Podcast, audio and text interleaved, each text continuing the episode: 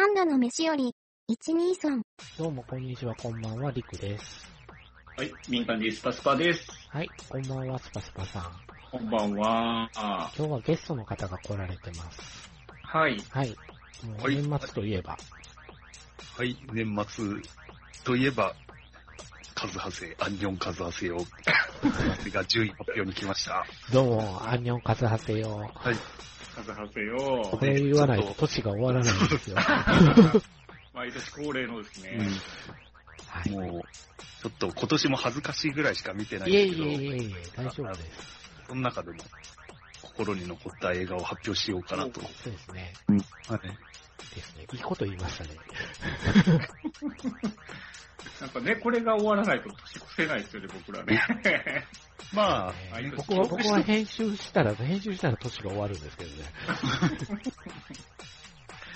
そうね。うん。うんなるべくね、負担かけないように。どうかもうね、2年前みたいに3時間4時間もやめましょうね。カズハセさんが、あの、ぬいぐるみのクマちゃんになってますからね。脱落し。メガデンって書かれた、こう、横断幕の下にこう、クマちゃんになってる感じで、カズハセさんがね。な。あ、そうえ、ミカです？昔ね、あの、うちの友達のバンドがドラムがおらんくてそういう風にしたことがあったんですよ。ドラムいない。ちょっとやばいですね。バカなんじゃないって言ってたんですけどうんね。打ち込みでやってはりましたわ。なるほど。どうでしたか？今年1年。今年はね、コロナが前半までうん。ずっと、まあ夏までか、オリンピック後まですごうんずっとコロナでしたもんね。うん、でしたそうよね。ね。うん。本当うつうつとしてましたね。今年のそのコロナの時までは、うんうんうん。オリンピックやるなってずっと思ってて。綺麗にオリンピックが終わったら非常事態宣言が解けていったもんね。なんか、絶対ね、ザハハリドの呪いだと思ってたんですよ。あー、なるほど。うん。だから、オリンピックはこの低たらくだからザハハリドも許してくれたのかなって。パラリンピックの方は開会式、閉会式完璧やったからね。おーかっこよかったですよ、パラリンピックの開会式、閉会式。うんまあね、普通のオリンピックの方の開会式、閉会式は広いもんでしたけどね。ひどかったね。うん。ひどかったな。まあ、入場行進でゲームミュージックでキャッキャしてたから、ツイッター民は。うん、確かに。いや、俺はあれ見てもう国民騙されやすすぎる。ちょろいなと思って。あねえ。ほんと。まあ、で、まあ最近やっとね、出歩けるようになってう、ん。まあ映画も、それでやっと見られるようになったぐらいなんで、うんね、うん今年は映画業界も、ね、上がったりだったんじゃないですかね。そうですよね。大ヒットっていうのがなかったですもんね。うん。めちゃくちゃヒットしてるっていうそう映画。前、あの、スパスパさんとうんミクさんに参加してもらった、あの、はいはい。ツイッターのスペースでやった、うん。ああ、ねはいはい。あの、あの時点、だから夏ぐらいですかね。そうでしたね。あのスモフィー少女の、も、魔女のあれです、ランキングですよね。うん、そうそうそう。うんうんうん。1位のやつ、全然日本に来ますよ。あ、らしいですね。ハイマム。うん。あれ。あこの間予告見ましたよ。うん。へーあ、これや、絶対、と思って。うん。なんか、ちょっとタイムリープもの？なんか自分の。母親に会いに行くみたいうな。ん、ぽいね。ああ、そうなんだ。そう。なんかね、意外意外と話見たらハマるパターンかなと。へーと思って。やるんやと思ったんですけどね。うん。あれが、まあ、もう半分過ぎたぐらいで、えっ、と、なんだ、1000万ドル超えたかどうかぐらい。うん。うん。で、まあ、例年だと、それこそ最近結構すごくなってて、2000万超える作品が何個か出たり、あの、ね、マーベル映画がうんはいはいね、記録作ったりみたいなのが連発してたのが、突然こんなになっちゃいましたよね。ううんん。うん。うん。だってベスト200にね、あの、科捜研の女ザ・ムービーが 見た見たら分かれへんよ。見たら分かれへんよ。あうん見た見たら分かれへんよ。めっちゃおもろいかもわからない。めっちゃおもろいかもししれないで。すけど、タイムラインで仮想家の話がしてないかもしれないですよ、僕らさんに。うん。うんでもこの年末のランキングに入れてる人誰も見たい。いや、誰も見てないから、これ、ちゃんとポッドキャストをやる人見た方がいいのかもしれないですよね。だって、世界のランキングに入ってるんですよ。そうですね。仮想研リテラシーゼロですよ、僕ら。仮想研のちょいネタとしては、あの、なんか、研究室しょぼすぎっていう。あそう思うんですよねあ。あ佐々木蔵之介が犯人っぽいよな、予告見た限りは。目力で。目力で。目力で。あの人も顔芸ですからね。顔芸ですね。うんうんうん。秀吉を役やってた時に気がついた。この人顔芸やねんなって、やっぱりって。またあの、トンネルズのあの、あれ、あれじゃないですか。あの、モノマネの、あの、言われないとわからない、細かすぎるモノマネ。はあ、はあはあはあれで佐々木蔵之介をモノマネしてる人がいたんですけど、完全に顔芸でしあ、たね。顔芸でも出てましたね。うんまあ、そんな一年でしたね。コロナ、コロナですよね、やっぱりまだ。うんうんですね。まあ日本は落ち着いてますけど、世界的に見るとね、うん、また広がってますからね。そうそう。ね来年まだわかんないですよね。まあ、だから、この配信がね、普通だったら、うん。もう劇場で、ね、ヒットしそうなのが、いきなり配信で公開早いっすよね。うん、早か配。信めちゃくちゃ早い、早く来るから。あ早い、早いどころか、あの、配信しかしないみたいな。あーありますね。ね。これほんまやったら映画館回してるやろうなっていうのうんも配信になってる場合がありますもんね。うんまあね、そのディズニー系がそっちに走るのは今年、初めてね。うん、パンフレット作らない問題がありますからね。ありますよね。ううんえ、劇場でやってもってことですか？そう、ディズニー関係のやつは劇場でやってもパンフレットがないんですよ。う最近。へー僕怒ってましたからね、ロビーで。あプリプリ。なんでないんだって。そう、なんでないんだと思いましたからね。ずあの、久々にレジでずっこけるっていうのをやってしまったんですよ。あ勢い勇んでレジに行ったはええけども、ないってそこで書いてあってて、ズコ、なんかズコってなってしまうね。あ。うん。ショックでした。そうなるほど。そうだから今後もディズニーのパンフレット、ディズニー絡みになるとパンフレットないんじゃないのっていうのは囁かれてますね。配信してんの見たらいいでしょっていう態度みたいなんで。ひどい。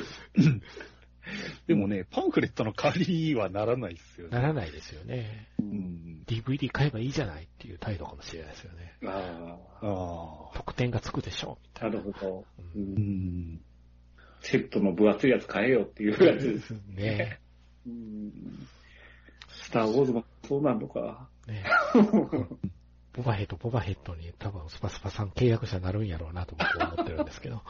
そうですね。うん。このタイミングかはでは多分手を出すとは思います。うん。うん。はいまあそんな、そんな、こんなの2021年でしたけども、なんやかんやでやっぱり映画をやってるので、10本選んでみようかっていうので今日集まってるわけなんですけども、うん。えーと、今回は、あの、去年と同じようなしきたりで言っていいでしょうか？はい。長くなるからね。一本、一本ずつ取り上げるというプレイはちょっともう勘弁願いたいなと思ってるんで、とりあえず10作品、あの、それぞれがベスト10を上げたのを、それぞれが、あの、見せ合って、うん。ああでもない、こうでもないって言って、その後なんか補足でありますみたいな感じで進めていけたらいいかなっていうふうに思っております。ね。はい。はいうん。ということで、誰から行きますか？誰からいきますか？じゃあ、私から行きましょうか。はい。うんじゃあ、笠じゃあ瀬さんから。えーっと、は10位からいきましょうか。はい。早速。えー10位が、えーアーミー・オブ・ザ・デッド。ネットフリックスの配信ですね。はいはい。うんで、9位が劇場版で、えー劇場で見たモンスターハンタああ、うんうんうんうんあれで、ううんん。はい。ー。で、8位が劇場で見たデューン。うんうんうんいう。うん。で、7位は配信で見たザ・スーサイド・スクワット極悪党集結。入れてないんですよね。面白かったですよ、これ。うん。で、6位がコジラバーサスコング。うんうん劇場で見ました。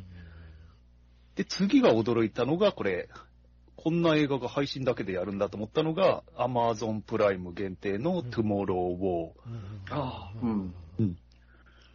で、次が、えー4位、劇場で見たシャンチうん。ー。で、3位が劇場で見たエターナルズ。ああ、高いな。うん。で、2位が配信で見たミスター・ノーバディ。あおー。うん、うん。1位が劇場で見たラストナイト・イン奏法見たんですね。うんおーいや、1位がちょっと、ぶっち、なんつうかもう飛び抜けて面白かった。そうですね。ねうん面白かったですよね。で、一応、その、各賞も言っときますけど、はい。主演男優賞は、ミスター・ノーバディのボブ・オデンカン。全然知らなかったんですけど、ブレイキングバッあ、トのそうそうそうそう。弁護士のね。弁護士なんですね。うん、うん。あの、ソウルをやってた人ですね。うんうん。かっこいいですね。他見たんですけど、全然見た作品なくて、ああ、まあ、有名じゃなかったですかね。まあまあ、あの、やっぱりドラマでブレイクしたって感じなんじゃないですかね。で、あのドラマの中では結構ね、ぽっちゃりしてたのが、この映画ではかなり絞り込んでたんで、別人のようでしたけどうね。ん。うん。いや、かっこよかった、かっこよかったですね。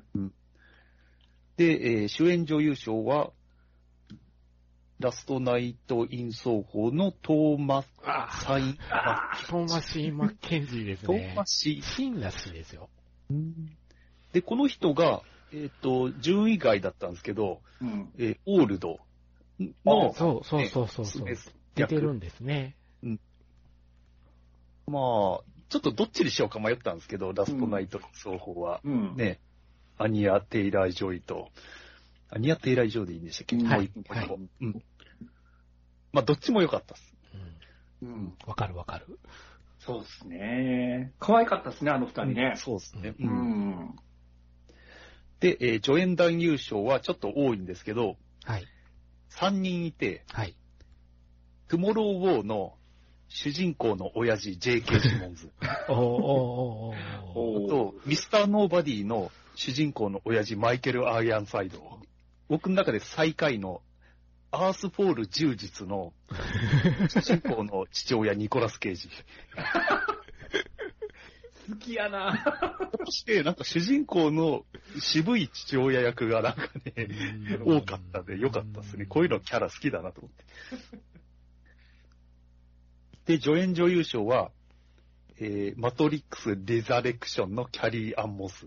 はいはいはいはいはいはいはい。これね、今までのね、トリニティってなんか人間味がなくて、あんま好きじゃないんですよ。うん。だけどね、今回のね、レザレクションのトリニティはね、うん。ちょっとその、今まで足りなかった、この恋愛のドキドキ感をね、ちゃんとね、あの、多分、性転換したことでそこら辺にも興味が湧いたんで、昔多分ね、興味なかったんですよ。そういうことに。で、今回は、まあ、あの、人妻っていう役で出てくるんですよね。そうですね。で、そこで、この魅力をぐっとね、この、上げてきたなと思って、それは、笠さんが人妻ものが好きなだけっていうことはないですよね。まあ、アタッカーズとか好きですけど、あの、そういうところもあって、うん。まあ、ね、年取っても美しいし、うん。綺麗ですね。キャリで、えっ、と、怪獣、うん。ベスト怪獣うん。うん。は、スーサイドスクワット極悪党集結に出てきた宇宙怪獣スターロっていうのがいて、あの、人手みたいなやつですう、そうあれがすごくよくできてへな感じでしたねあ。そうなんですね。ゴゴジラよりもそっちの方が良かった。そうそう、うちらよりよかった。なんかね、人手なんで、全部足なんで、うん。ー。こう、なんていうか、こう、歩き方が面白いんですよ。その、うんうんどこが足でもいいんで、どこで着地してもいいんで、うんうん。なんかそれで、こう建物をぶち破りながら歩いてって、脇から、なんかね、子供の人手みたいなのが出てくるんですよ。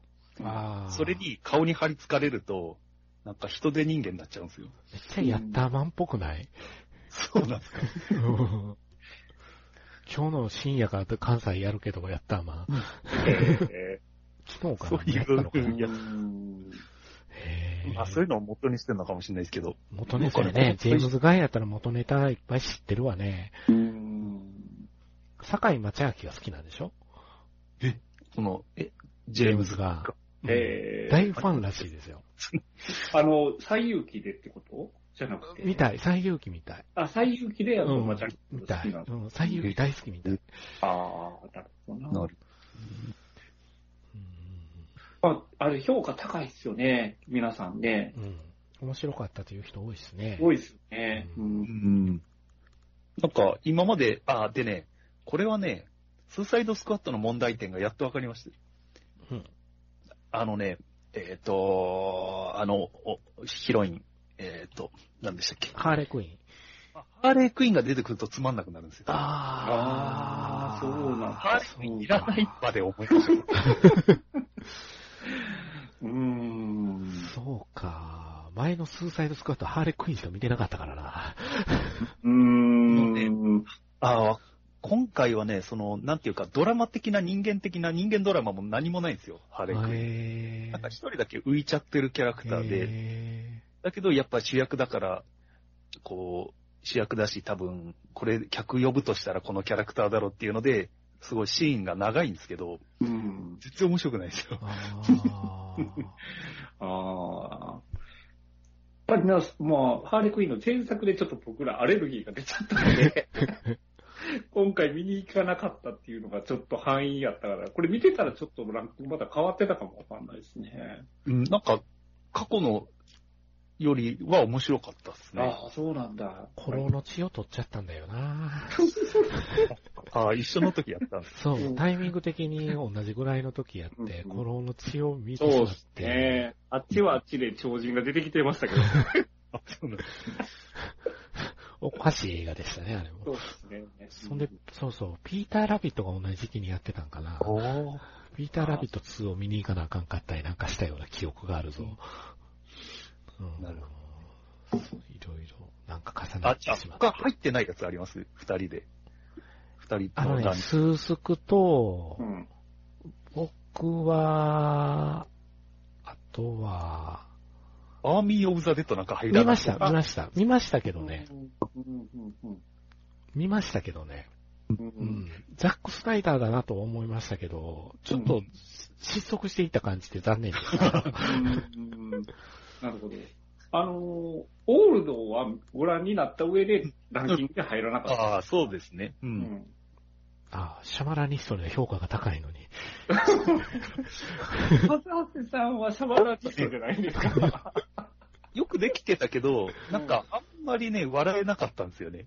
えあのー、なんか、よくできてこじんまりしてて、シャマランのいいところが出てるなとは思ったんですけど、その、なんかバカすぎて笑えるみたいな、そういう、自分が好きなシャマラン度合いがうん。ちょっと少なかったんですよね、今回。そうなんですね。その、シャマランお得意のその、ラストのこうオチみたいなところは、うん。そこまで弱かったんですかね？そうでもない。ああ、うーん、多分ね、作品としてはよくできてるんだけど、うん。ただ自分が好きなシャマランではなかったっていうの。度合いはそんななかったかな。ああ、なるほどな。うんあと、えっ、と、マトリックスの1が心の一本やという話を前3人でしたじゃないですか。でこ昔ね。の、ね、で、レザレクションズは、そのマトリックス好きからしたらどうでした？マトリックスはね、うーんとね、その面白い、試みは面白いなと思ったんですけど、うんうん作品が面白いかって言われると、うーんっていう感じでした。うん。あと、その、ジョーズの続編とかもそうだと思ったんですけど、過去の、あの、良かった時の作品の映像がフラッシュバックとかで映ると、映る続編は大抵ダ作っていう。そうですあるじゃない？ですかね。ありますね。あります、あります。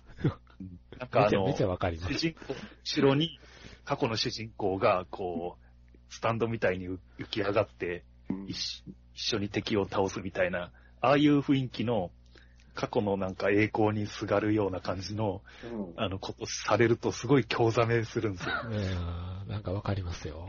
なんか、分断になったじゃないですか、今回。多かったですね。多かった、多かった。サブリミナルかいうぐらい入ってましたもんね。はいさ最初の方で良かったでしょ？これ良かったよね？みたいな感じで、こう、うん、良かったんだけどね、と思いながら見てましたね。そうですね。難しいと思ったのは、その、過去作が実、過去作をメタ的に使うのはわかるんですけど、うん。その、バレットタイムとか、う。うんんあの、その、マトリックスを評論してた人が使ってた言葉とかをうん使って、それまで取り込んでたんですそうよ。。僕僕前半そこがすっごく面白かった。うん。それは面白かっうん。あ、こういう使い方するのね、と思いながら、うん、おちょこってきたなと思いながら見てたのは覚えてるな。あと、エターナルズとか気になってるんですけど。ああ、評価高いですね。うん。た。あの、まあ、要するに、サノスとか地球何度も危機あったじゃないですか。はいはいはいはい。でも、エターナルズがもし手伝ってたら楽勝だったんですよ。らしいですね。なんか、あ、そういうらしいですね。強いやつ。ああ、マドンソクを最強みたいな。ドンソクとかめっちゃ、多分ね、ハルクより強いんじゃないかっていう。マジっすか？かあの、殴り合いしたら。えなのが、実は地球にはいて、ーで、あの、でも、奴らは、あの、社畜なんで、うん言われたことしかできないんですよ。うんああ、なるほどね。やっぱ今後、その強は、強さのインフレ起こらないんですか、それ。あもう、もうだいぶエターナルズで怒ってましたよ。どうすんねやろ。だって地球握りつぶせそうなやつが親玉なんですよ。マジか。マジか。あと、この銀が作ってる奴らだったんですよ、こいつら。ああ、だいぶインフレってるなうん。うん。だから今更キャプテンアメリカとかどうすんのかなと思って、なんかドラマやってるみたいですけど、あ、そうなんですか？へえ。後を継いだ、ほう、ほう、なんだ、なんだっけ、あの、肩に羽生えた黒人の、あはいはいはいはいはい。はい。はいウィンターソルジャーでドラマがあるらしくて、そうなんあだ。ー。そうなんだ。そういうレベルじゃないだろ、もう、と思って。スケールがやっぱでかいんですね、エターナルズ。うんそう。今までで一番でかいかもしれないです。あなるほど。あ。ああ。ジョリーはどうだったんですか、ジョリーは。あ、ジョリーはね、あの、ジョリーはちょっとメンタルやられてて、うんあたまに、こう、仲間を攻撃しちゃうけど最強みたいな。あらあらあらあら。制御できないけど最強みたいな。無限の住人のあの愛人みたいな。いい感じですね。マキエっぽいっすね。うん。へえ。のキャラクターで出てましたね。うん。いやージョリーだけが気になってたんですよ、すっごく。ああ、そうなんです、うんヒロインの人がちょっとアジアっぽい顔してる。うん、ですよね。あ誰だうん。うん。うん、そんな感じでしたね。なるほど。うん。トゥモローウォーはやっぱり面白いですか？うん。あの、やっぱね、一番燃えるところが、うん。ああとね、これは、前半が、あの、未来に行って戦う話で、うんうん後半がその未来に戦わなきゃいけなくなった原因を探って、そこを叩きに行くっていう話なんですけど、で後半になると、あの、今まで疎遠だった親父が出てくるんですよ。うんううんうん大体こうなるともう面白くなるんですよね。あの、僕はもう単純なんで、あの、ジャック・リーチャーの一作目もそうなんですけど、あ ジャック・リーチャーの一作目は一番面白くなるのは最後に、なんか、銃の、あまあ敵とトム・クルーズが最終決戦するところで。で、あの、なんだ、銃の試し撃ち場にいたあの、ジジイが手伝いに来てくれるんですよね。うんうんうんうん。そっからめっちゃ面白くなるんですけどそうやった、そうやった。やっぱね、あれジジイが出てくると面白くなる。僕がミスターノーバディでクリストファー・ロイドが出て、ちょっと跳ね上がったという。そこでねおーキャってなる。クリストファー・ロイド？おじいちゃん。誰僕のうん、お父さん役で出てきてる。え、あれ？クリストファー・ロイド？クリストファーロイドあれ、俺、アイアン、アイアンサイドだと思って。あ、クリストファー・ロイドか？あれ、じゃあアイアンサイドは何の役やってたんだ？あ、こっちクリストファー・ロイドか。うんノーバデうん。すいません。なんか、助演男優賞に選んどいて いえいえ。あほんとクリストファー・ロイドだ。マイケル・アイアンサイドは何の役やってたんだろうな。え、こんなに、こんなに痩せ衰えたのって思ってびっくりしたんですよ。なるほど。あの、スターシップ・トゥルーパーズでね、鬼軍曹やった。そうはいか。僕はダイハード3で何やっとんねんと思いましたけどね。うん。あ、でも出てますね。岐阜ですね。岐阜ん？奥さんの方のお父さん。ああ、あれだ、会社を売る人だ。ああ、そうです会社ね売。る人。あの人か。全然なんか毒っ気なくなってた。この人、得気ある役しかせえへんもんね、基本。ええそうなんだ。ええ人やったもんね、あの人も。うん。うん。エリのあの、兄か弟がクズなんですよね。そうそうそうそうそうそう。ねこ一般化してましたね。うんそうだ、クリストファー・ロイドか。まあ、まあ、あのね、じいちゃんが実はなんか、あれ、FBI のバッジ持ってたけど、なんか。それどころじゃなさそうですよね。なんかね、どっちか言ったら、あのーあの人に似てますよね。あの映画。デンゼル・ワシントンの。ああ、イコライザー？イコライザー、あっちの方の人っぽい感じのことやってたんちゃうかなと思っちゃうパターンですね。うん全部言ってくれるのが良かったですね。あ、そうそうそうそう。私は第二の人生も悪くなかったが、うんこういう生活が忘れられん 何しとってんね。ね FBI そんなことせえへんやん、お前。いや、あれはやっぱり映画愛を感じましたねはい。あの、やっぱり花持たせてくれたじゃないですか、この映画でね。うんクリストファー・ロイドの、その、やっぱり、あの、いい役を与えてくれたかなと思いますよね。ねこれは、結局主人公は何者だったんですかね？うん、何者はこうははっきりしないけど、うんタトゥーみ、あの、分かってるやつがタトゥー見ただけで、あんだけ鍵閉めるんですよ。すげえあれ超やばいっすよね。ご苦労さんでした。ご苦労さんでしたっつって。まあこの辺は続編に振るんでしょうね。何やっとったかいうのは。まあ、ラストナイトイン奏法は、まあ、おそらくお二人も入ってるのかなと思うんですけど。うんまそうあですね。よかった。もうなんか、ショーン、あの、えっ、と、ショーン・このカデッドショーン・デッドとかの監督じゃないですか。そうですよ。僕にとってはベイビードライバーのやっぱ監督さんなんで、うんこれは結構見ててるんですけど、よくよく振り返ると、あんまり好きな作品ないんですよ。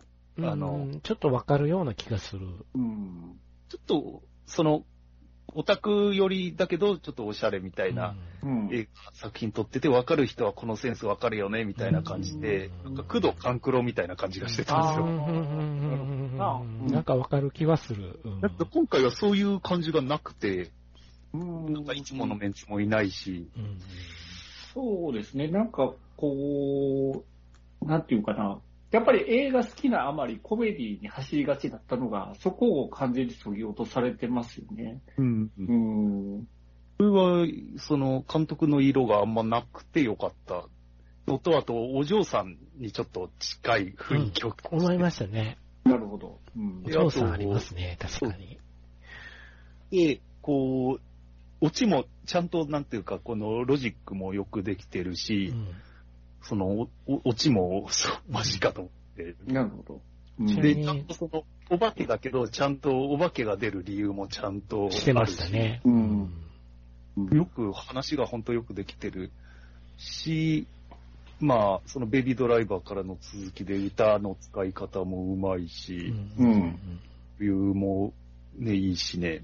そうです本当に持ちどころがなかったですね。撮影監督がお嬢さんの人なんですよ。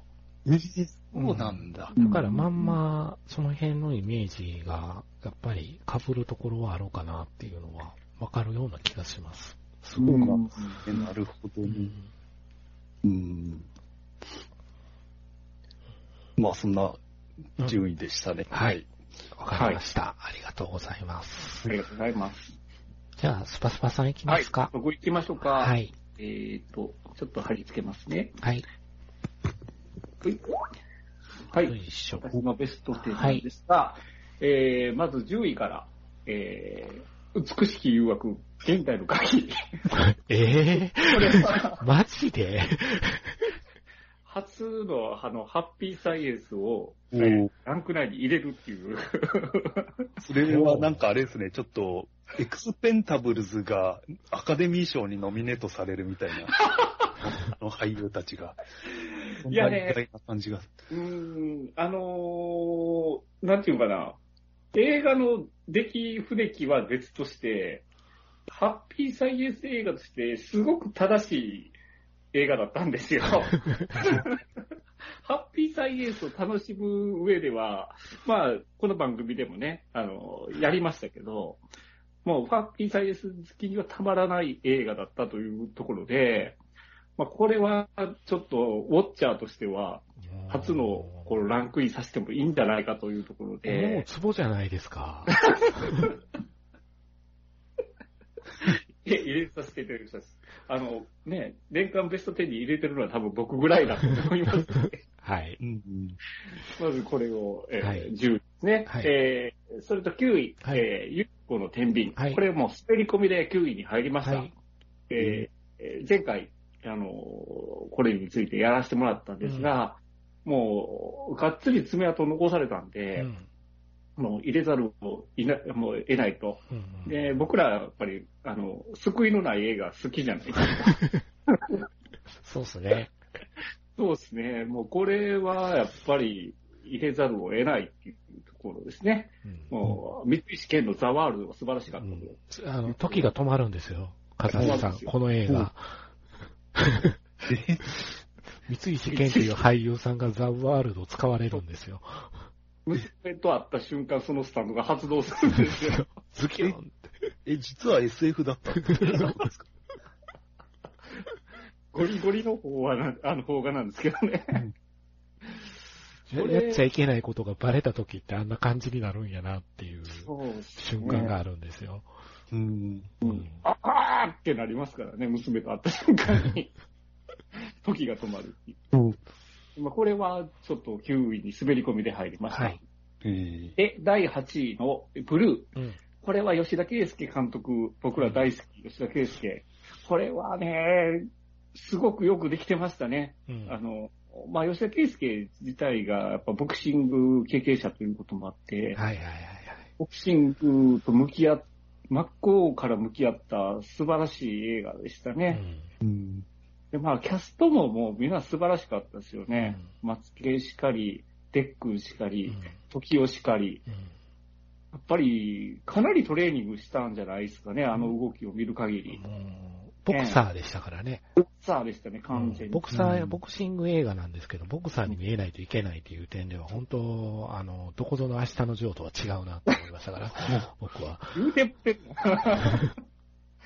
だから、時代が大変やったと思うんですよ。大変でしたね素人から、うんその、完全にあの、ボクサーとして出来上がるまでを、うん多分体現しないといけなかった。ほあの、松健なり、デックンは、まあ、は鼻からボクサーというやつでしたけども、もう、あの、シュっていうね、そう、シュッ、口口でね、風さん、シュッって言うんですよ。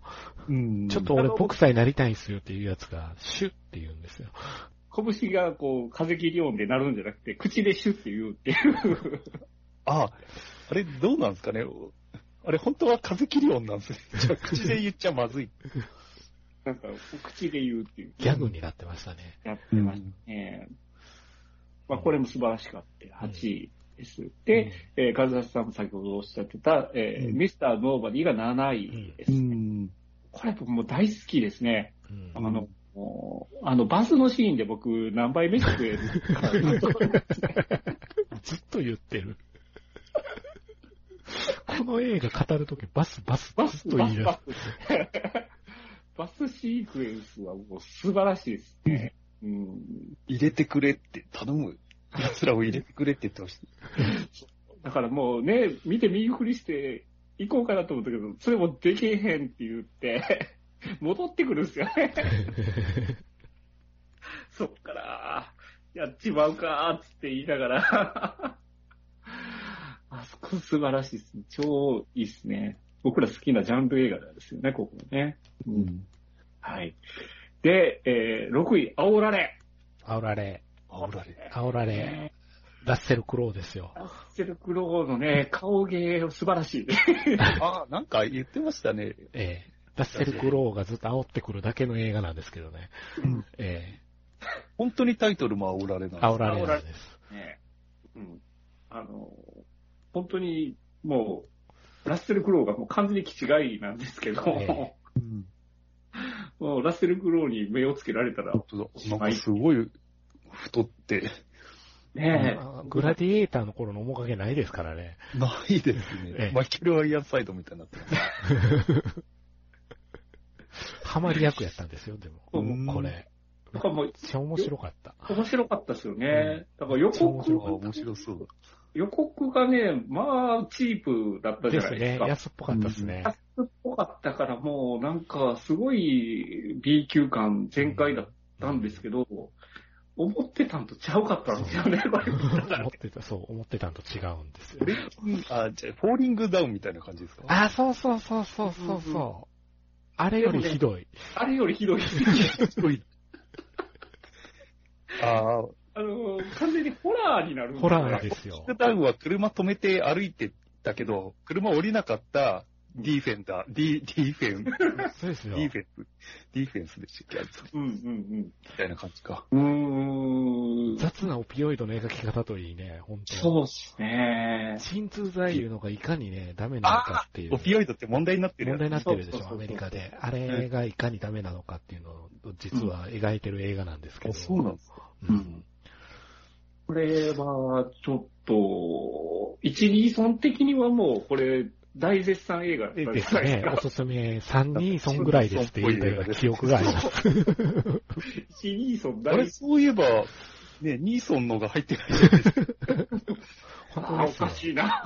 おかしいな。あなたマイナルプランもまだ見てないでしょ。そうやね。1が残ってるね。はい。で、えー続きの、えー第5位が、えーペクトさん大噴火。はい。これもね、あの、超バカ映画なんですけど、バカでしたねめっちゃ面白かったですよね、これ。バカでしたね。だから、うーイ・ビョンホンと、えー、マドンソクと、えー、あれ誰でしたっけ？名前が出てこない。ハジョングか。ハジョングのハジョングうん3、人思いっきりメインビジュアルで出してきてたから、3人がっつり絡むんやって言ったら、マドンソクがそこまででもないっていう。いうところはあったんですけど、でも美味しい役ですよ、マドンソ美味しい、美味しい役ではありましたよね。美味しい役ですよ。美味しい役でもありましたね。だから、まあ、ハジョウとビョンビョンと、この二人のまあバディムービーって言ってもいいぐらいの映画ではあったかなとは思うんですけど、うんなんか、すごいバカな設定なんですけど、なんかワクワクして見れたっていうところが、ううんん、これもうね、1、2村的にはすごく面白かったかなと。そうですね。4人ソンぐらいかな、みたいなノリですよね。そうですね。5、6、7の順位でめっちゃ悩んだんですよ。あー、なるほど。ここ、ここ、好きそうやもんね。5、6、7がどれ、も好きそうたやもんだテイストが似てる。うんそうこれもう同率って言ってもいいぐらいなんですけど、ここすごい楽しいんでね、これカズガさんにもちょっと見てほしいですね。うん、韓国映画のある種の醍醐味やと思いますよ。ペクツーさん大噴火は。なんかこういうススペクタクル映画でも面白いのをうん作れるようになっちゃったってことですね、うんっていう韓国はことです。そうです。力技なんですけど。あの、カズ、カズヤさんが激怒する核の軽視があ、そうそうそうそう。そこが問題。ああ、韓国も分かってなかったかった。パラサイトであんなに交渉にシェルター描いといてね。うん。その辺結構ね、めっちゃ雑にこの映画は頭悪いですからね。超悪いっすね。なんか、核、核爆発で噴火をこう横に逃がせるんじゃねっていう。なるほど。え、韓国って火山あるんですかね？まあ、ペクト山っていう大きいね、山が北朝鮮にありますけど、うん。それが噴火するから、韓国のあの朝鮮半島やばいんじゃねっていう話なんですけど、北朝鮮に潜入もしなきそうそう、ゃいけない。潜入ものなんですよ。ああ、なるほどねう。ん。これ潜入するのに、ちょっと、あの、ビョンビョンが絡んでくるんですよ、いろいろ。うん。イビョンビョンが結構ノリノリ。で、ハジョンが可愛い。そうそうそうそうそう。ずっと口開いてますけどね。え口開いてますよね。えずっとね、キューティップティーって言ってますかえそう、らね。キューティップ T 言うてるんですよ。もう見たらわかるっていう。わかる。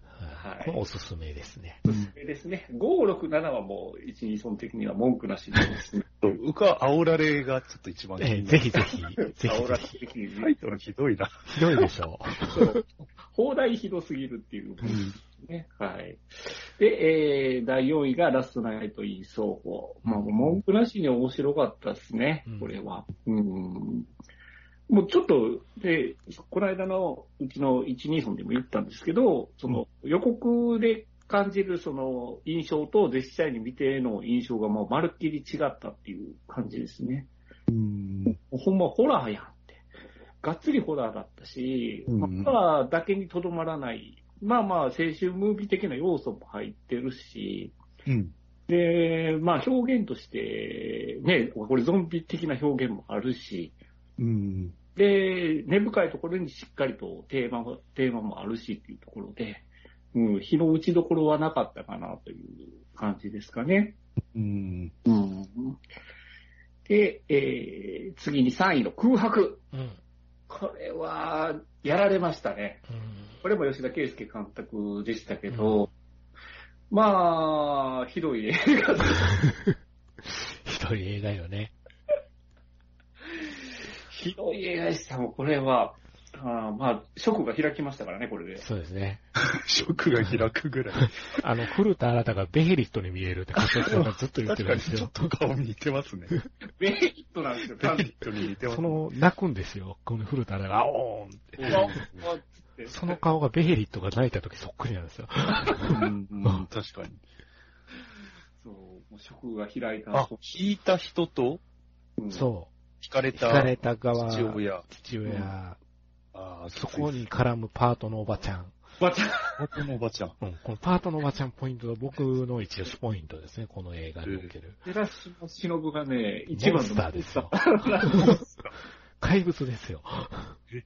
ザッセルクローに負けてないと思いますよ、この人いけない煽られ並みにすごいんですか？すごい、すごい、すごい。え？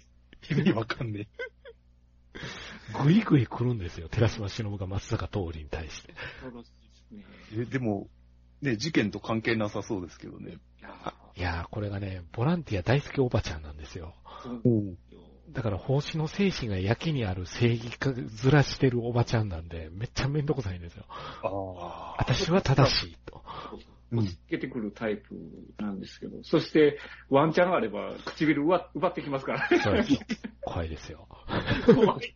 怖いです。一番弱ってる時にね、いきなり唇を奪いに来るんで、ガねブ怖言うてることがほんまに全部映画で描かれてるとか怖いですよね。うんあ、でもこのジャケットはよく見ますね。うん。話題作でしたよ配。信でもやれますか？もうすぐかな？まだかな？もうすぐっぽいですね。9月ぐらいだったでしょうか。ですね。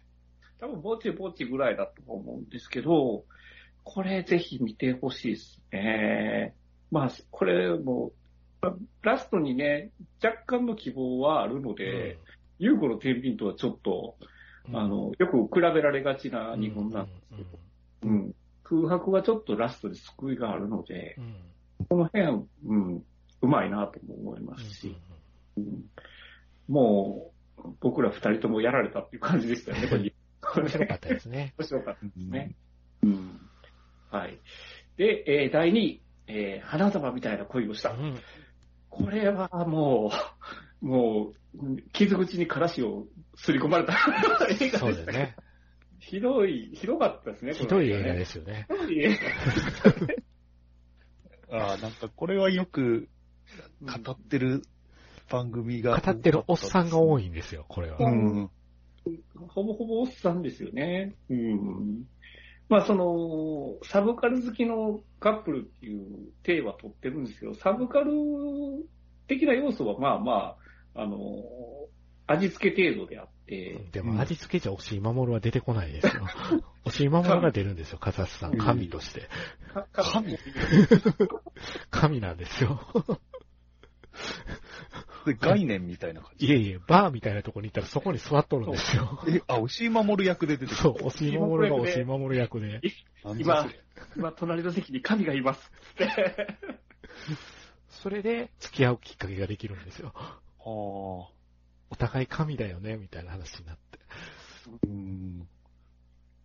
あその辺も、まあ僕ら、やっぱりサブカル好きの心も奪ったところはあるんですけど、まあ、その、恋愛ものに見せかけて、倦怠期ものだったっていうところの罪ですよね。倦怠期ものホラーになっていく。そうもうホラーなんですよ、これ。これはやられましたね。うん。まあ話題になるだけのことはあったなっていうふうなところですね。うん。まあこの辺ちょっと、リクさんも出てくるかなっていう予想をしてるんですけど。はあはい。で、えー、私の第1位は、はいえー、先行のハサウェイでした。あはい。これはもう、広打ちどころがなかったですね。あの、完璧です。うんもう、素晴らしかったです。まあ、個人的な思い出もあるんですけど、うんまあ、中学生の時に読んだ小説が、この、今の時代に映像として見れたっていう喜びですよね。ああ、そうなんですね。うん。これは、嬉しかったし、まあ、クオリティとしても素晴らしかったので、今の時代のガンダムとして、うんもう昇華できたものなんじゃないかなと、うん、思いましたね。うんまあ、そうですね、もう、あんな綺麗な子に You やっちゃいなよと言われたらやっちゃいますよね。時期にね、そう。ガンダム史上一番美しいヒロインじゃないかと僕は思ってるんで、そうほう。うん、そこまで言い切って、言い切るぐらい好きですね、ギギは。うんですね。ちょっと痛い子ですけどね。そう。だからね。で、まあ、今年のね、私10本あげたんですけど、はいえーまあ、共通することがあると、あの、思ってまして、はい。えーまあ全部ホラー映画とか。こあの確かに全部ホラーと言うかもしれないけど。あのーまあ、年末だったら漢字一文字で一年表すじゃないですか。ああ、はいはいはいはいはい。うん。僕が今年感じた一文字っていうのは、あの、幻っていう感じだと思うんですよ。ほで、この10本、結構、まあ、当てはまらないものもあるんですけど、ほとんど幻なんですよねう。。そうやね。うんそうやね。あの、緑髪のツインテールの幻を見るじゃないですそうか。ですね。1位もそうですね。昔の女を追っかけてる人多いですね。そうですね。2位は2位で、ね、その、結婚という幻を夢見て崩れ去っていく話じゃないですか。そうですね。うん。3位は3位で、やっぱりその、なんていうかな、その、えー一番大事なところがブラックボックスそう、ブラックボックスなんですよ。うんそこが幻やと。うんで4位もそうだし、だから、あの、幻っていう概念っていうのは、人間特有のもんじゃないですかう。んそこがきっちり描けてるものっていうのは、やっぱり人間味がすごく表せてるもんだと思うんですよ。うんうん。だからもう、9位の、あの、優子の天秤とかも、やっぱりその、なんていうか、あの、自分が思ってる、その、まあ、正義であったりとか、その幻想幻想に対しての、まあ、ズレが生じてくるんですけど、そこでどういう行動を人間は取るのかみたいなところを、やっぱりいろいろ今年1年楽しませてもらったかなっていうのが、うんで、で今年の一時はもう幻かなとなるほど。うん。いうところスパスパが選ぶ一文字は幻だと。幻だと。なるほど。うん。ね。はい。で、まあちょっとランク外になるんです。あの、今年見た映画で、薬の神じゃないっていうのと、ロシア語、ロシア、ロシア語平戦記と、この日本があるんですが、うんこれがね、まあ正確には去年公開の映画で、まあ今年にロングランとかで、えー見た映画になるので、ちょっとランク外にはさせてもらったんです。でもまあ今年見た映画でかなり良かったんで、まあランク外ですけど、この日本も外せないなと思ったので、うんえーちょっとランク外で入れさせていただきました。ああ、はい中国映画ですねで。ロシア語戦記。アニメです。アニメなんですあよ。あ、この神の薬じゃないの方。ああ、そうそうそうそ薬の神じゃないは、中国映画で、これもね、めっちゃ泣ける話だったんですよ。うん。うん。まあ、評価はこれも高かったんですけど、去年の段階で。うん。ああ、薬が、こう、薬、なんかなんかの薬をめぐる話なんですね。あの、中国で、その薬を、あの、まあ、結構、なんていうのかな。ちょっと病気忘れたんですけど、まあ、あ、白血病。白血病って言ってます。薬うん。を買おうとすると、ものすごく、その、なんていうか、あの、特許料が高くて、薬の値段が高いんですよ。おー。で、とてもじゃないけど、それを買ってたら破産してしまうと。で、インドに行くと、その、勝手にその薬のジェネリックを作ってるんですよ。無断で。で、うんう。あり、ありそうよね。でそれをインドに行って、うんえー中国に、あの、密輸入すると。あ、なんか、見てないですけど、なんかあれに似てんのかなと思いました。あの、ダラスバイヤーズクラブ。ああ、そうですね。僕も見てないんですけど、なんか、まあそんな話かな。うん。おーまあ、本人は最初は金儲けのつもりでやってるんですけど、うん。やっぱりその薬を求めてる人が尋常なじゃない数出てくるんですよ。うん。そこにやっぱり使命感を感じて、こう、それを罪だと分かっててやってしまう主人公が、うん。あの、いろいろこう問題が出てきた時にどう立ち向かうかみたいなところの話なんですけど、うん。これはもうラスト号泣でした、僕。うん。日本、ロシア語平戦記も中国映画ですし、薬の神じゃないも中国映画なんですけど、いや、もう中国最近ちょっとやべえなとは来。てますね、微うん妙に。もう派遣ですからね、中国。そううんですね。ね。だからロシア語平戦記も、中国アニメでここまでできるんだっていうのは驚きはありましたね。おー。クオリティは高いですよね。高かったですね。やっぱり一昔前だとやっぱり、その、中国、日本アニメの下請けっていうイメージだったんですけど、うん。まあ、それ以上のこともやっぱりできるんだと思って、うん。その辺の、やっぱ今後ちょっと舐めてたらやられるよっていう危機感も感じましたし、うん。で、ね、その、世界的に、あの、ヒットした、その、マムですか。はい、はいはい。それ、それ、それも、やっぱり多分クオリティは高いんだろうなっていうふうに思いますよね。うんうんあ、確かに、い色、あ、色っていうか、その、絵柄がすごい、今風っていうか、日本人に受けそうな絵柄ですね。ううんん。声優さんがすごく良かったんですよ、それ。あうんあ、そうね。そのファンの人が集まってたりもしてたのを見たんで、僕、実際。うん。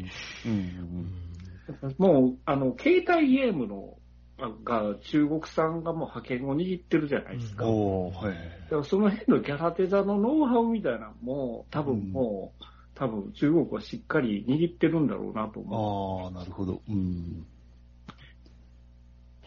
まあ、というのが私の10本でございました。はい。はい。わかりました。ありがとうございます。ありがとうございます。じゃあ僕ですね。はい。はい。えーっと、とりあえず、よ、あの、発表してから PDF 投げますね。はい。はい。ちなみに12月の去年の、えーっと24日あたりからの映画をランキングで入れてます。だからちょうど1年ぐらい、う。うんん、っていう感じ、お正月映画も含めてって感じではいはいはい、ちょっと入れてみました。うんはい。えー、10位、ペクト山大噴火。おー9位、ユーゴの天秤。8位、最後の決闘裁判。7位、なんか聞いたことある。そうです。7位、レイジングファイヤああ、入ってくる。ー。6位、ラストナイトイン奏法。ううんん。5位、煽られ。入った、入った。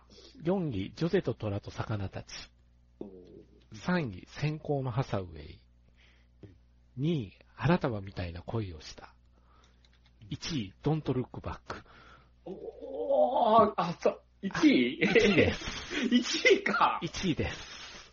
ああ、そうなんだ。うん飛ばしますドントルックバックは本当に面白かったです、僕は。ああ、なるほど。はい流れですね。はい。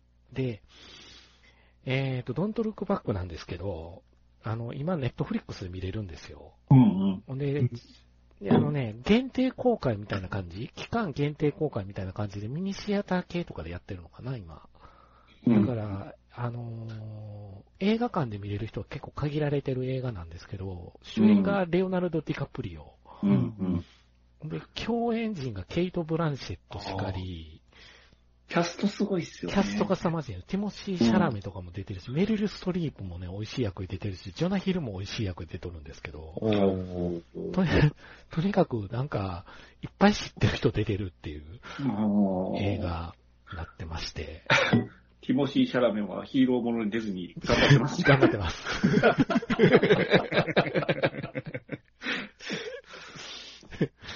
で、あの、これがね、一応ストーリーをざっとね、あの、過剰書きにしたんですけど、うん。あの、直径6キロから9キロの水星が半年後に飼空に衝突するよっていうことに、レオナルド・ディカプリオともう一人大学院生が気づくんですよ、はって。アルマゲドン的な。アルマゲドン的な、ディープインパクト的な。うん。地球がピンチやいうことで、あの、すぐ大統領に会わせてくれって言って、大統領に一応会えるんですけど、うん。大統領が最高裁判事がね、指名した男がポルノ番組に出てて政権が大ピンチに陥ってて、それどころじゃないって言われるんですよ。あ、モーガン・フリーマンじゃなかったんなかったんですよ。メリル・ストリープやったんですよ。あなるほど。うん。で、くこれを、大統領が話にならないと世間に訴えるしかないっていうことになって、世論にじゃあ訴えようということで、まあメディアですよね。うん。テレビ番組に出させてもらおうということで、ニュース番組に出るんですけど、そこのニュース番組のキャスターがケイト・ブランシェットなんですけどね。うん。ほんならそこであの、科学のコーナー、うちの番組は明るく話さなあかんから明るく話せって言われるんですよ。うん。こんな内容をどうやって明るく話したらええんやと。うん。ほんで、あの、でもとりあえず話させてくれるだけの待ちちゃうみたいなことを楽屋で話してたら、一緒に楽屋にめっちゃ綺麗なチャンネルがいるんですよ。うん。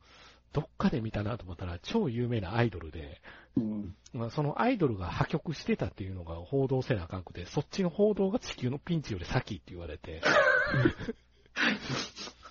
うん。ほんでめちゃくちゃさ散々パラそのアイドルの破国のニュースの後に出す、やっと科学のコーナーで出させてもらったら、水星の話より宇宙人いるかどうかっていうことをめっちゃ聞かれるんですよ。天文学者やからそれくらい知ってるやろみたいなふうに聞かれて、切れるんですわ。プチンって。で、切れて、女の子の大学院生の方の子が切れて、ディカプリオはまあまあまあってなるんですけど、うん。切れたら SNS でそれが拡散されて切れたところが、めっちゃ茶化されるんですよ。ほんで、めっちゃ茶化されて、挙句の果て突然 FBI に捕まるんですよ、ディカプリオとその大学院生の子が。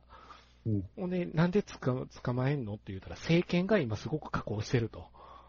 うんもしかしたらこの水星のことをちゃんとしたら、政権が安定するかもしれへんから、核をぶつけて政権浮上を狙うっていう噂があってあうん。ここまでが40分。うん。これ2時間20分あるんですけど、ここまでの40分がめっちゃテンポいいんですよ。もうギャグっぽい感じなギャグですね。うんブラックコメディになってて、そうですね。政治的な皮肉もすごく込められてるんですね。込められてますねその辺。うん。ほんで、あの、まあ、水星を軸に世界の分断やら貧富の格差の問題やら、メディアのいい加減さとかをめっちゃコミカルに描いてるところがあって、うん。うん。ケイト・ブランシェットがだんだんディカプリオに迫ってくるとかね。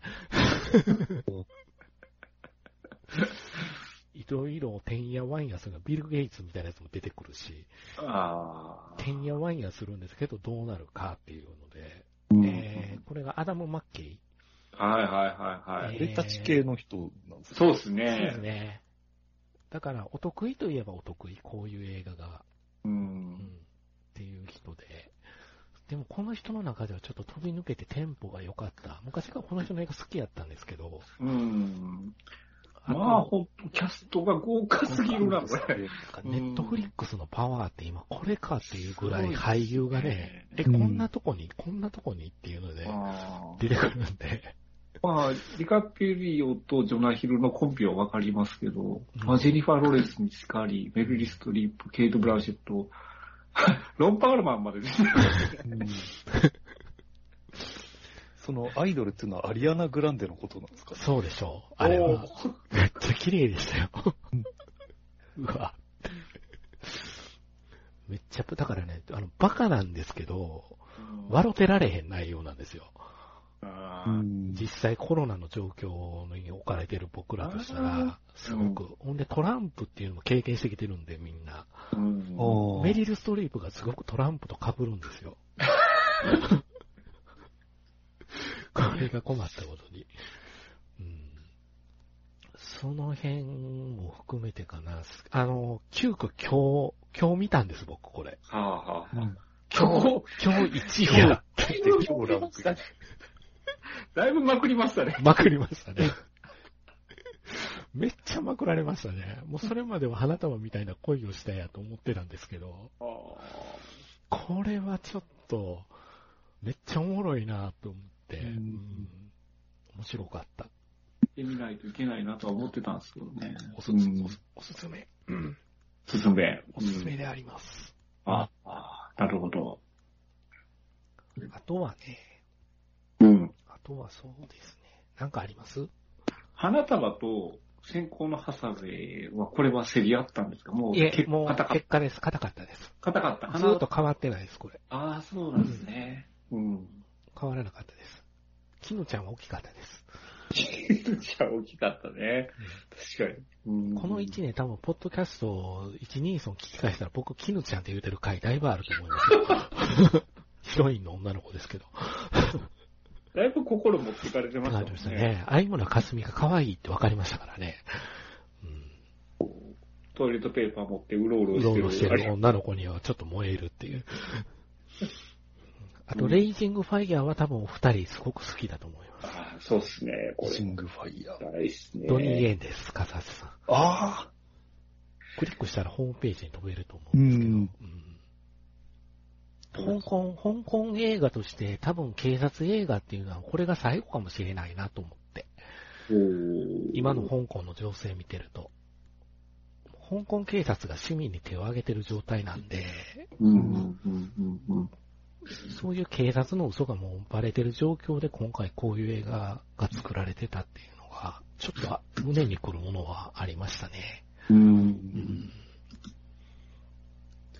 あの、最後の決闘裁判はどうだったんうですか、ん。これね、あの、藪の中、羅生門あるじゃないですか黒沢の。はっきり言ってあれなんですけど。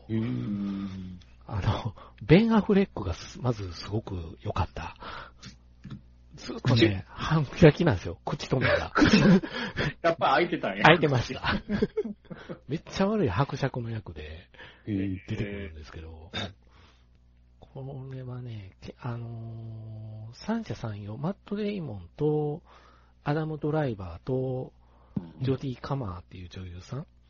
うん。で、このジョディ・カマーっていう女優さんがマット・デイモンの奥さんなんですけど、う。うんん。あの、マット・デイモンが戦争しに行ってる間に、アダム・ドライバーにレイプされるっていう話なんですよ。うん。うん。そのレイプされたっていうことを訴えるんですけど、時代が中世で、女の人が口をそういうことに出すっていうことは権利として認めないぞっていう世の中の中、声を上げた女性の権利の話ではあるんですけど、とにかく出てくる男全部クズっていう、クズ。クズ。ねえアダム・ドライバーがイケメンという役で出てるんで、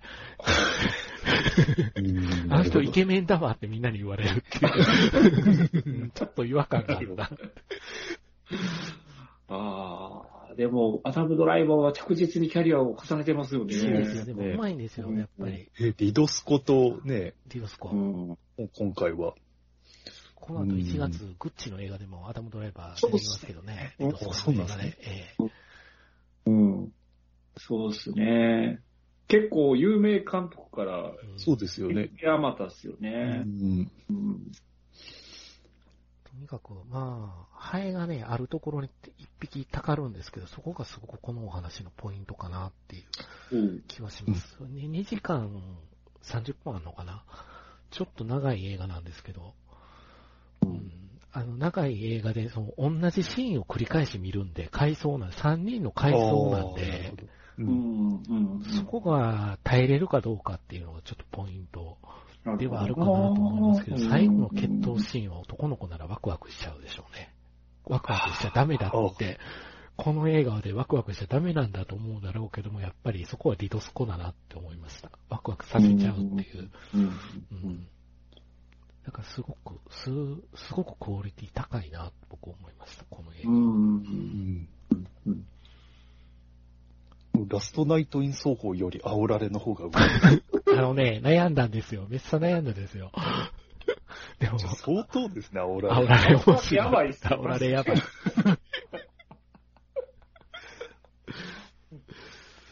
煽られはやば、ちょっとやばかったね。この5位から動かなかったですね、煽らあれ。だから、この間収録した時に、あの、スパスパさんにちょっと言ってた、その5位が動かないんで、その間をくるくるくるくるしてるって言ってたのはこれ。あ。なるほどな。でもまあ、この辺ですよね。この僕も辺ですね。はい。この辺でしたね。他なんかありますか？今年って、リーアム・ニーソンってなかったんですか？ありますよ、2作。ファイナルプランっていうのとアイスロードっていうやつがあって。うん。うん。うん。うん。ちょっともうね、マンネリ化ですか？あ、もう僕の中では完全マンネリ化っていうか、もうアクション映画しか出てこないんで、そのアクションの質が、ちょっとね、あの、おじいちゃんなんで動けなくなってるんですよね。ああ。正直。うん。アイスロードは僕はニーソン先生は悪くないと思ってますよ。言っては良かったんですよ。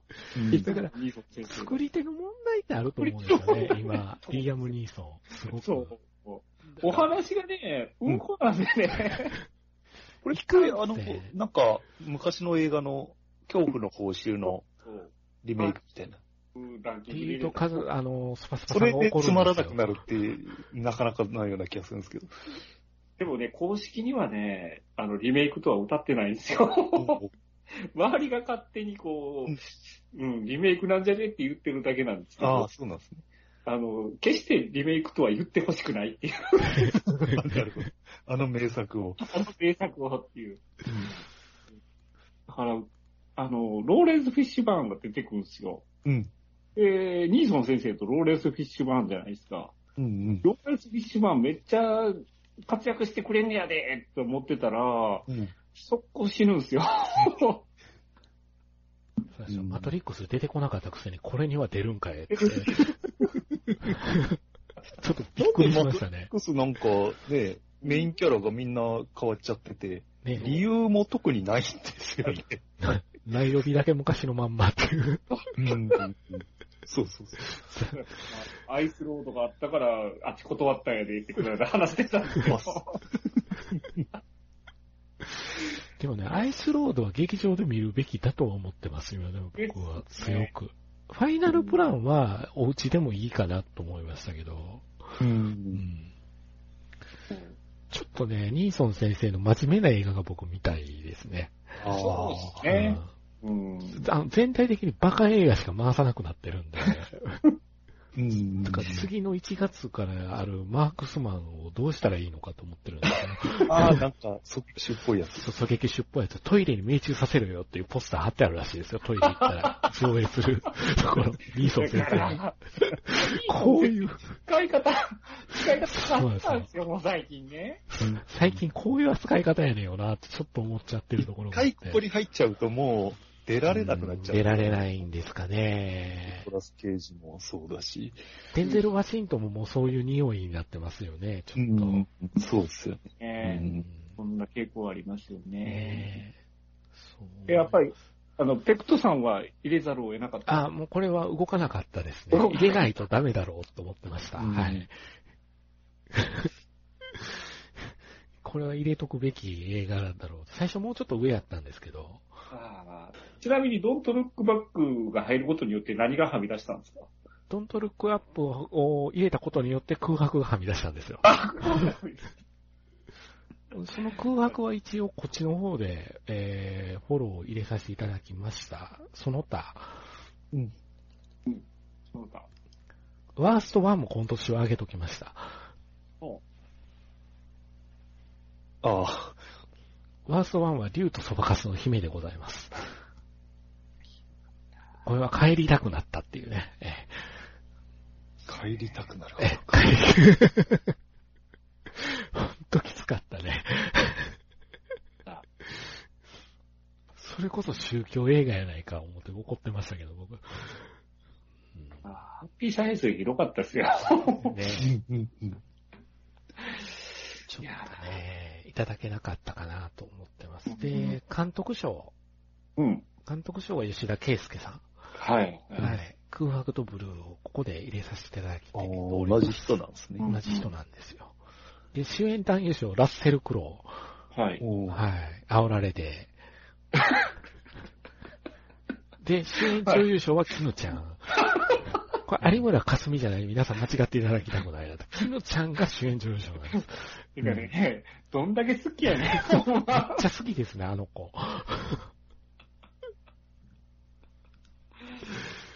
いやー、そうですね。いやーでもやっぱラッセル・クロウでしょ。ラッセル・クロウはもう、今年の顔ですよね。そうですね。煽ってんじゃねえって予告編で言われますからね。煽ってんじゃねえって。基本言わされてるんですようね。んだから笑える映画やと思って見に行って、あの、うんもう逃げたくなりましたからね。いや助けてって。怖いって。うん確かに今回ね、お二人の話聞いて、煽られが一番見たくなりました、ね。これ聞いてる人もそうなんじゃないですか。煽られが一番気になると思いますよ。ここまで言うっていうね。うん。うんニーソン的には、俺ら1位でもよかったかかももしれないですね。番組的には1位かもしれないですじゃあね。番組としては1位。1位かもしれないですうね。ん。オーラレペクトさんは、これ、二強党ですよね、今年ね好。きだと思う。うんうん。好きやと思いますよ。うん。テイジングファイヤーも、まあ、本当おすすめなので、ぜひ、見に行く機会があれば、うん、そうです見てほしいですね。うん。先行のハサウェイはね、ちょっと画面がね、暗すぎたっていうのかな。そう、そうですか。ううんん。僕はちょっと夜のシーン、シークエンスがすごく画面が暗いなと思ったんで、うん。この辺がブルーレイで見た時に厳しいんじゃないかって、はいちょっと思ったところはあったんですが、まあ次昼間の話やしなとは思ってるんですが、うん確か。うん。うんなんか飛んできましたよ。はい。あのゴースポストさんが見た全部。今年見たやつなんですけど、うんあの、前にあった、あの、僕、あー学校行ったら、ワンセンテンスで返すっていう、もう、今年もできますんで。あ、なるほど。あの前やって、あカズアセさんが寝てしまったのがねーンですね。うんじゃあ、ノマドランド。ノマドランドは、えー、デフォーのメスです。メスデフォーメスデフォー。あ、あの似てるフラン似てる。フランシス・ス・ママクドーマン。でしょ。フランシス・マクドーマンドが、うんデフォーっていう生き物がいたら、うんデフォーのメスにしか見えない。ああ、わかるわ。うん。ノマドランドはデフォーのメスですね。うん。でもそれ言ったら他の作品もそうじゃないですか。スリービルボードだって。まあ、今年のってことで。うんはい。あと何かありますかフィンランド。うんデューン。理由は、えー、何番でしたっけ？えっ、と、40ですね。?40。えー、40は、おしゃれなうんこです。ああ、うん、面白くなかったっていうことだね。で 映画 .com の1位がこのデューンだっていうのが納得いかないんですけど、えーそうなんです。それ何の評価のですか？あれ、あのなんか、映画と .com のベスト10、今年の年間えー、ベスト10そうなんかみたいな。、それって、えっ、と、その映画 .com の人が選んだってこと？ですそうそうそうそうそうそうう。ん。ああれは1位じゃないやろって。あの、ミルクさんでは、あの、なんていうか、あの、黒いオイルみたいな風呂のことをミキプルーンの風呂って言ってましたけどね。あ。確かにミキプルーンっぽいわ。うんうん。え、プペル見たんですか？あ、ペル僕も見まましたよ。え？僕、スタジオ 4°C やから見に行ったんですよ。ああ、なるほど。アニメのクオリティは間違いあるまいと思って見たんですよ。んだからみんな叩くんですけど、アニメのクオリティは高いよって僕ずっと言ってるんですよ。うんスパスパさんは、はい。うん。あの、キング西野の世界っていう人。多分ね、かつてニニーソン史上一番生き生き喋ってたと思いますよ。ほんまに。好きなんちゃうかっていう。ええこいつめっちゃ、めっちゃ知ってるな、西野のことって言われるパターンですよ。嫌い嫌いも好きのうちっていうのはこのことやでっていうぐらい西野さんが西野さんが言って喋ってましたからね。うんでもね、今、この年末でプペルを振り返る人誰もいないですからね。うん。100ワニかプペルかと思ってたんですけど、さすがのスパスパさんも100ワニは見てないんですよ。100割は見てないです。もう誰も覚えてないよ。今年やったね。言われて今、久々に思い出した100万人。100ねえ。まあ、映画ひどかったっていう噂を聞いてますけど。なんか座席でね、遊ぶいたずらみたいなのがありましたワニって座席を取られてて、東方のどっか、東京の方の東方の、うん途中で一人なんかそれに加わってウニになってたっていうあなってました ひどいことするなと思うんだけど。そうですね。あとなんかあります？新エヴァンゲリオン。えー、新エヴァンゲリゴは、えー、新模様子です。ああ、新もよこ。新もよこもよもよこですよね。もよもよが大好きっていう映画でしたからね。うんまさかの模様子映画だったっていう話ですよね。僕の手元にある巻波マリオフィギュアは全部もよこだったっていうショックですね。そんなバカなと思いました。嘘やろ。それあの、なんかあの、香取慎吾が25年付き合った女そうですね性と結婚って、あれ、ファンはどう思うのかなと思って、だ だって25年間追ってきた、ね、オタもいるかもしれないですか。そうですね。どうなんだってでしょう、えね。私がずっと追いかけてた間中、うん。中ずっとみたいに思って、どう思うんだろうなと。ねまあでも真のファンは多分彼女いたことは知ってたんじゃないですかね。多分。あなんか、だいぶ前から噂はあったみたいです、ね。あそうなんですうん。あ、でも25年ってすごい偉いなと僕は思ったけど。ううんん。映画大好きポンポさん。映画大好きポンポさんは、36番えージャスト90分。これはね、ちょっと見て、見ないとわかんないかなうん。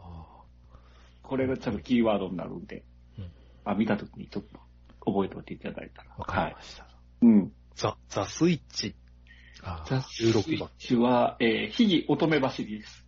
あー、よかったですよね。ビンスボーンが乙女走りするんですよ。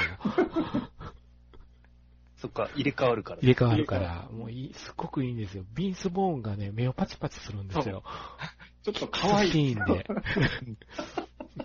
キスシーンガチでやるんで、すごい、これ面白かったですよ、ザ・スイッチ。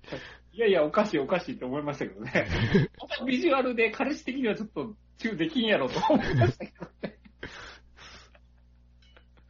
そう、あ、そう、あと、リクさん的にオクトパス神、オクトパスの神秘は入らなかったんですこれはね、あのー夏頃まで入ってたんじゃないですか。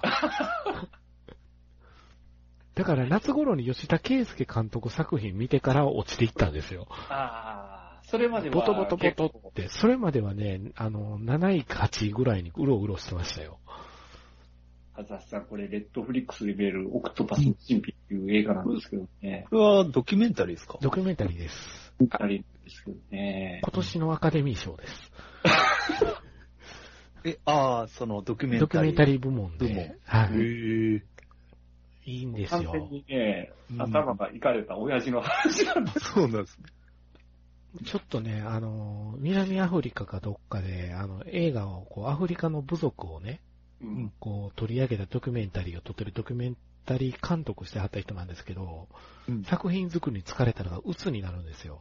うん。で、鬱になってち、こう、何もすることがないで、何もしたくないで、ちょっとあなた、あの、えあの海にでも入って休んだらみたいなんで、冷えた海に入っていくんですけど、うんそこでね、彼女に出会うんですよ。で その彼女を追い求めて、ずっと海に毎日毎日潜るようになるんですけど、その彼女がタコだったっていう。おえそっから彼とタコのね、そう。神秘的なうん、こう、交わりがね、ドキュメンタリーとして描かれていくんですよ。そう。カメラ的には映ってないけど、多分巻きつけてただろうっていう。そうですね。プレイがしてたですよね。ほんとスパスパさんってあれだよね。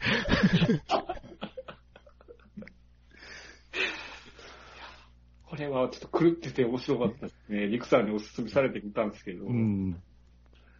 これちょっと天敵とかに襲あわれるとそうそう、襲われる話が大大変変なことがあるんですよ。顔色の悪いタコを初めて見ましたね。腕が見えたって書いてあります。そうそうそうちょっと。彼女の腕を加えてって、ちょっと危機が迫るんですね、彼女に。ドラマがあるんですよ。ドラマがあるんですよ、いろいろ。か彼女が死にそうになったら瀕死の重傷を負ったりして、泣くんですよ。うーうーって。家族心配やったやろな、逆に、みたいな。家族心配やから僕も行くって息子がついてくるようになるんですけど。いい映画ですよ。えいい映画。ー、面白そうだな。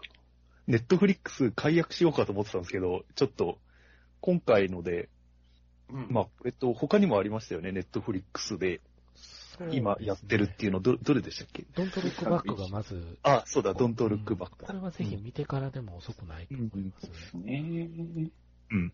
うん。やっとこの調子で映画がぐっと、ドラマの方がどっちかで評価が高かったところ、今回ドントルックバックで一気に映画がわっと盛り上がった感じはあるんで、ネットフリックス。うんなるほど方な向性が定まるといいんですけどね。うん。アーミー・オブ・ザ・デッドがちょっと残念だったんで、僕的に。あ、そうあ面白くないことはないんですけど、期待してたんですよね。期待値が高すぎた見るとすごい面で、白い。面白そうでしたよね。うんうんそうね。モータルコンバットのね、デュークがもったいなかったっすね。あ、あんまり良くなかったんですか？デュークは良かったんですよ。あデュークは良かったんですけど、お話が運行で、で、うん。浅野忠信が白目で出てくるんですよ。白目なんですけど、超強いんですよ。白目が面白い面白すぎて、ちょっとうん、それどころじゃなかったっていう映画でしたね。まあ、期待はしてないですけど、その、えっと、その、僕は県外だった、その、アースフォール柔術。うんもうん。多分ね、あの、この、去年の最後に言ったかもしれないですけど、こんな凄そうな映画があるっていう紹介を俺したんです言ってました、言ってました。はい。そうです。そう柔です術が出てきて、なぜか柔術でニコラス・ケイジで、しょうもなかったな、実際見たら。でも、なんか確認はしたいですよね。ね気になったそう。気になった映画ってやっぱ確認したいなっていうのはありますよそうですねね。。だから、あの、ニコラス・ケイジのね、そのシオンのやつは見てないですよね。あうん。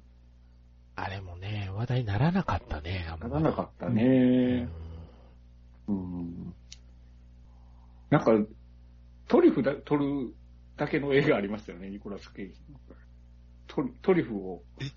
え、知らないな。なんか、なんかで見たんですけど、トリュフハンター的なことをしてるニコラス・ケイジがけど、なんやこれと思って見たんですけど、え。へ 本当に選んでないっすね、あの人ね、最近ね。え。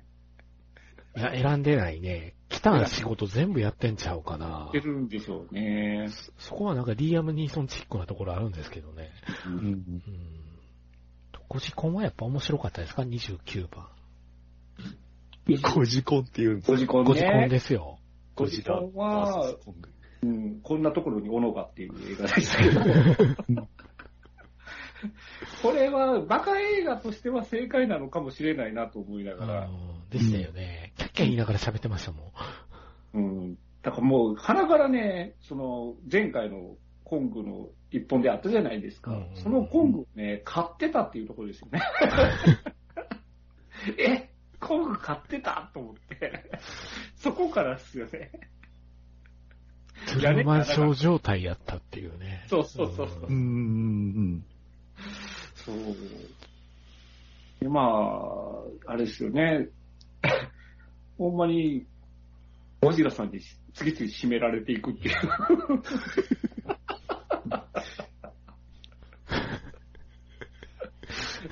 気配感じたら、なーにってやってきますから。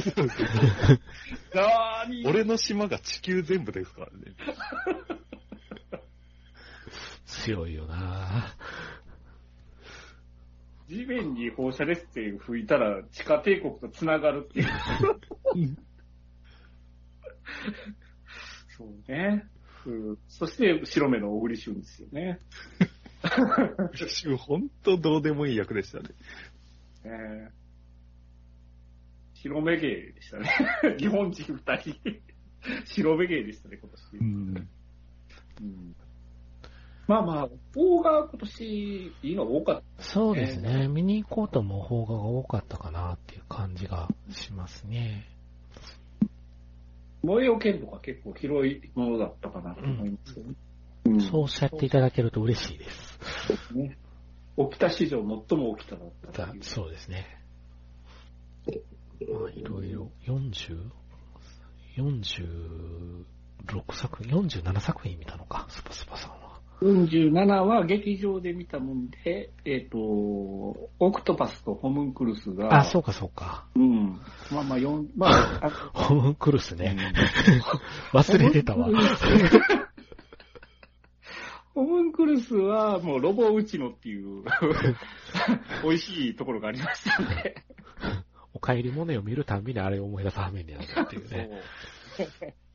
ロボや、ロボ、ロボやって思っちゃうんで。まあまあ、あの、なんていうかな。えっ、と、ツイッター上に、あの、123のタグをつけて評価したものとしては49本だったかなっていう感じですね。なるほどう。ん。うん。はい。あとは何か言い残しておくことはないですか？そうですね。えっ、と、なんか来年の期待作とかはどうですかあー。来年ね。うんこれと言って今のとこないかな。何があるのかな、来年。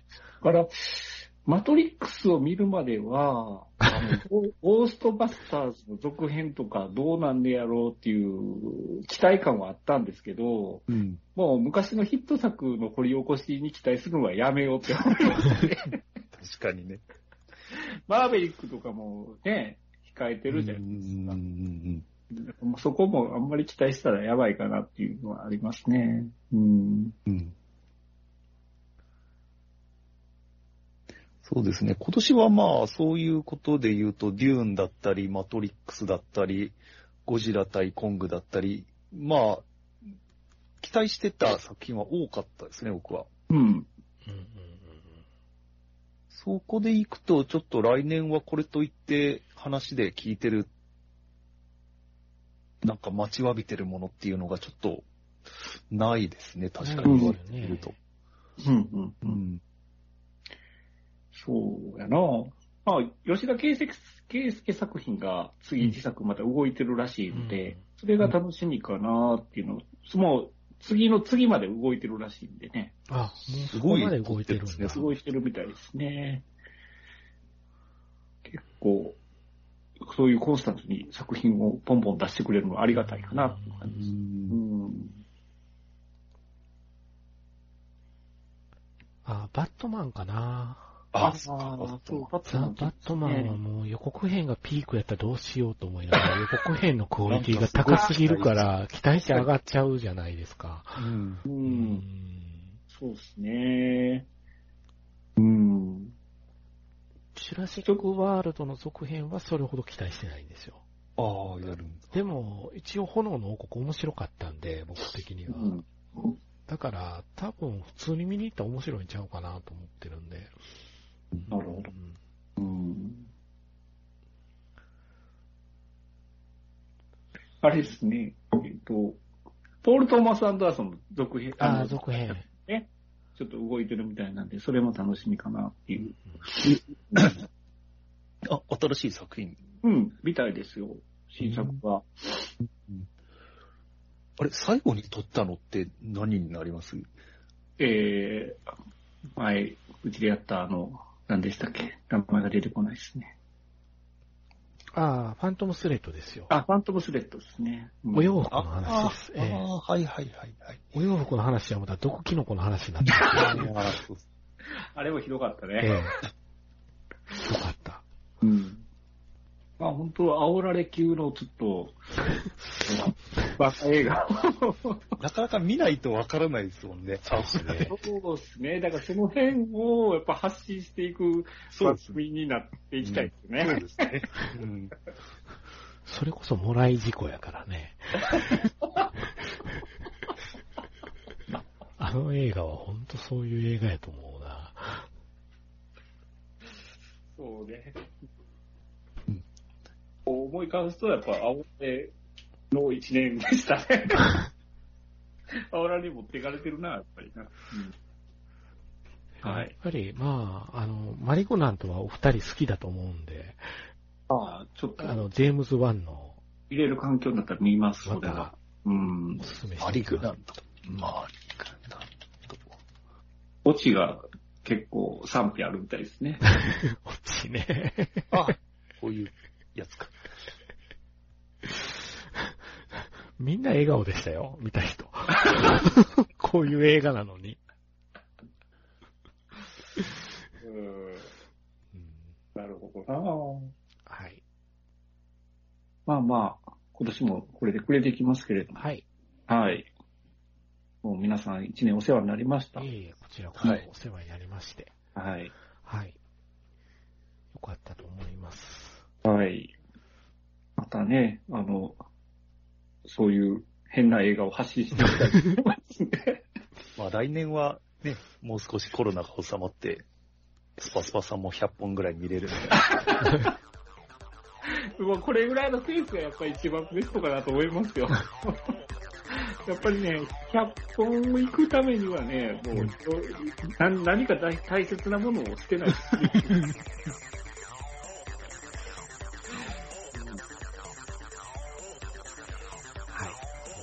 じですかね。はい。じゃあ、また来年また来年という感じで、ははい。皆さんの、こう、心に残った映画は何でしたかっていう感じでございますけども、はい。はい。あの、ぜひ、煽られは見ておいてください。そうですね。はい。お勧めしておきます。はい。ベンティーセックスは見なくていいです。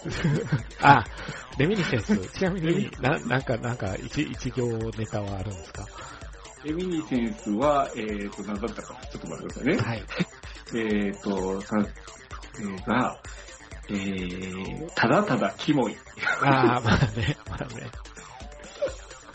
ヒューコマンもそういう映画しか出なくなってきてるね。はい。というところで。はい、ありがとうございました。はい。はい、カズさんありがとうございました。ござい。